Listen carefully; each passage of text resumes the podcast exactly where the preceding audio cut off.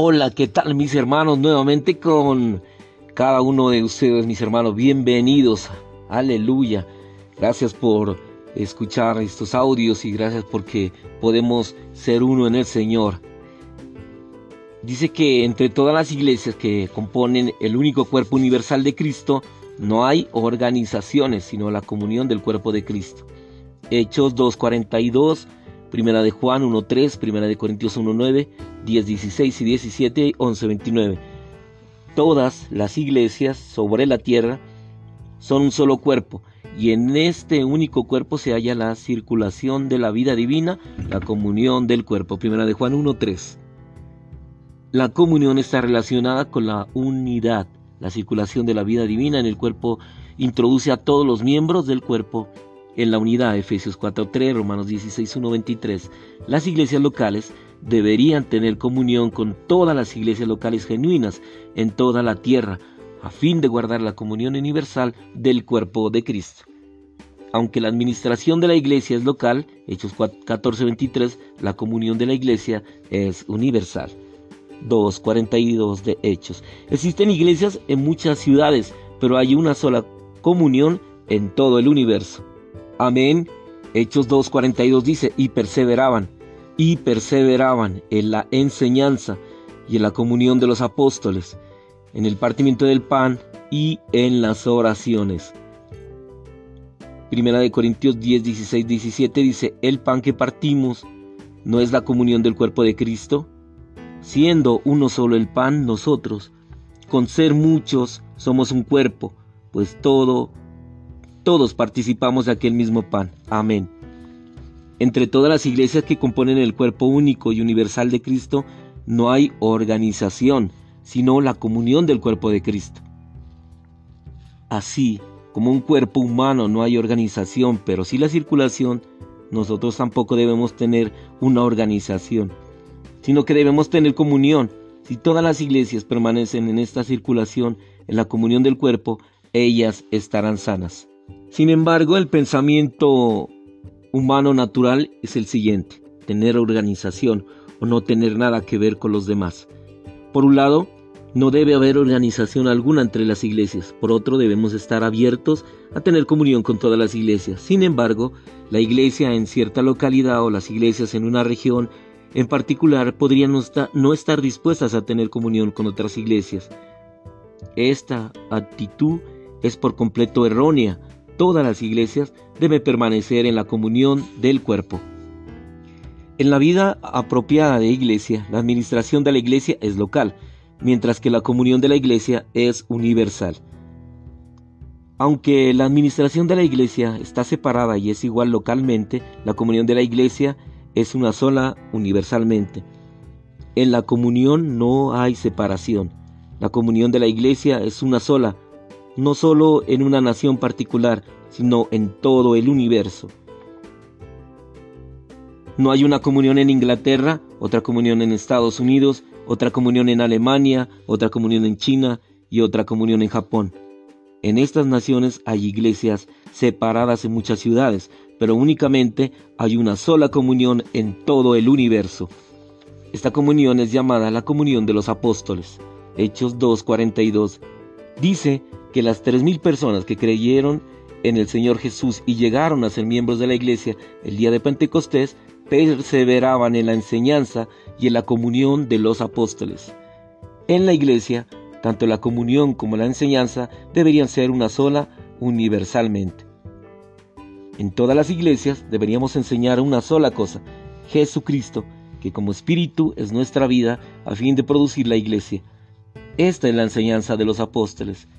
Si se introduce una enseñanza diferente, debemos rechazarla inmediatamente. Primera Timoteo 1.3.4. Nosotros aceptamos una sola clase de enseñanza, la enseñanza de los apóstoles. Y tenemos una comunión, la comunión de los apóstoles. En Primera de Juan 1.3 dice, lo que hemos visto y oído, os lo anunciamos también a vosotros, para que también vosotros tengáis comunión con nosotros y nuestra comunión verdaderamente es con el Padre y con su Hijo Jesucristo. La comunión de los apóstoles es con el Padre y con el Hijo. Esto significa que es con el Dios triuno. alrededor de todo el globo hay una sola comunión cristiana, la comunión de los apóstoles con el Dios triuno. Hermanos, esta comunión es expresada en la mesa del Señor. Cuando comemos el pan, participamos en la comunión del cuerpo de Cristo, y cuando bebemos la copa, participamos en la comunión de la sangre del Señor. Primera de Corintios 10, 16.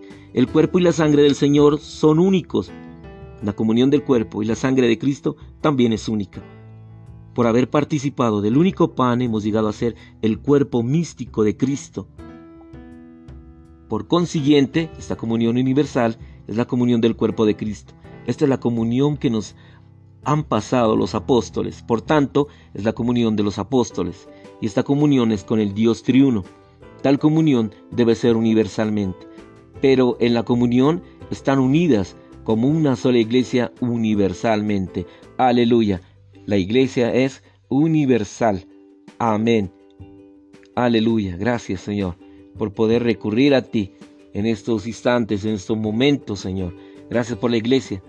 Señor, la iglesia es el único lugar donde podemos tener refugio y gozo. Señor, gracias porque podemos, Señor, en toda situación venir a ti.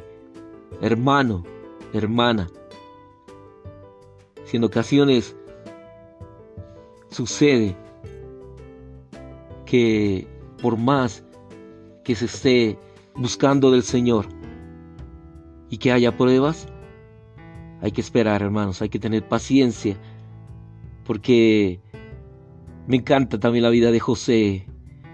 Un día estaremos hablando de, de esta vida tan maravillosa en la Biblia.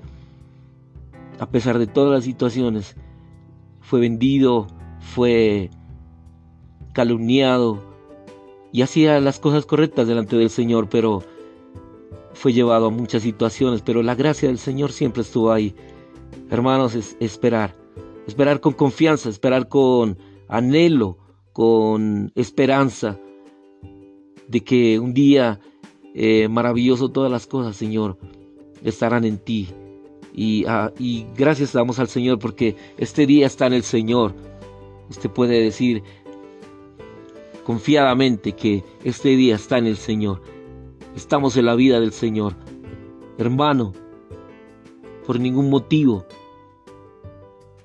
baje la guardia. Hermano, por ningún motivo, baje la bandera. Hermano, por ningún motivo, ninguna circunstancia que el Señor permita mantenernos en esta carrera, en esta carrera que vamos ya al final, ya es los últimos, ya lo último, hermanos, ya es lo último. Señor Jesús, manténnos firmes, manténnos, Señor, que nada, ninguna situación, ninguna circunstancia nos pueda separar del amor tuyo, del amor de Dios que está en Cristo Jesús. Envuélvenos con tu vida, Señor. Permite que todos los hermanos hallemos gracia en ti, Señor. Guárdanos en ti, resguárdanos en ti. Estamos, Señor, en alguien que nos abriga, que nos cobija y en las pruebas nos da aliento de vida. Bendice a, hermanos que estamos pasando pruebas, que estamos pasando dificultades.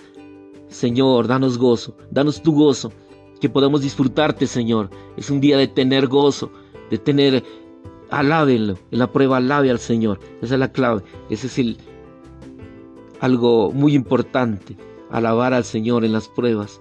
Señor Jesús, te alabamos, te bendecimos y es la honra, la gloria y el poder solo para ti. Te amamos en este fin de semana. Tu nombre es bendecido, Señor. Te amamos, Señor Jesús. Amén y amén.